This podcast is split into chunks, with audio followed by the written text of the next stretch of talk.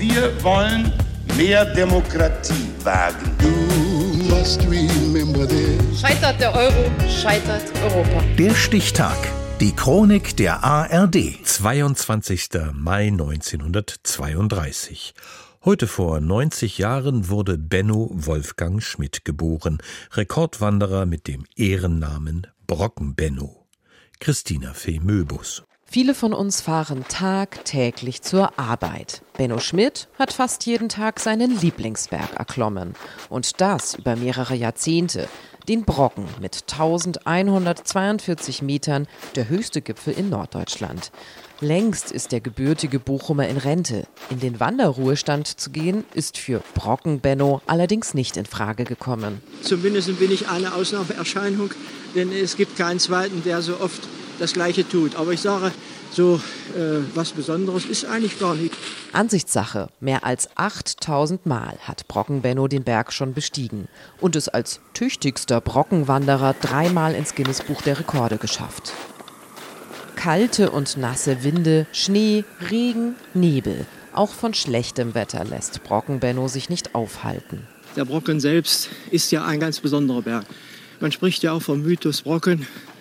Er strahlt eine magische Anziehungskraft aus auf alle Naturfreunde und auf mich im Besonderen. Morgens frühstücken, dann stiefelt der drahtige Mann los. Zum Beispiel für eine Tagestour direkt aus seinem Heimatort Wernigerode im Ostharz.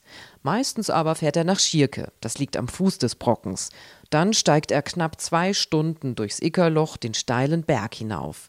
Und natürlich auch wieder runter. Wenn, dann legt Brocken Benno nur mal für familiäre Verpflichtungen gegenüber der Frau und den beiden Kindern eine Pause ein, wie er selbst einmal sagt. Der Mann ist süchtig danach, den Berggipfel zu bezwingen.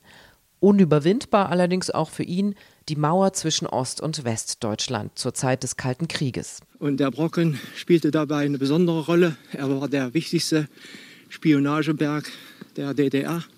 Und erst zu diesem Zeitpunkt ist uns Harzer bewusst geworden, was man uns genommen hat, nämlich unseren geliebten Vater Brocken, den wir nun nicht mehr äh, ersteigen konnten. 28 Jahre lang ist der Gipfel des geliebten Bergs von Stacheldraht und Zäunen umgeben. Brocken Bennos Sehnsucht treibt ihn allerdings so weit, trotzdem im Sperrgebiet zu spazieren. Er gerät ins Visier der Staatssicherheit, wird sogar einmal verhaftet. Am 3. Dezember 1989 dürfen Zivilisten die Bergspitze endlich wieder betreten.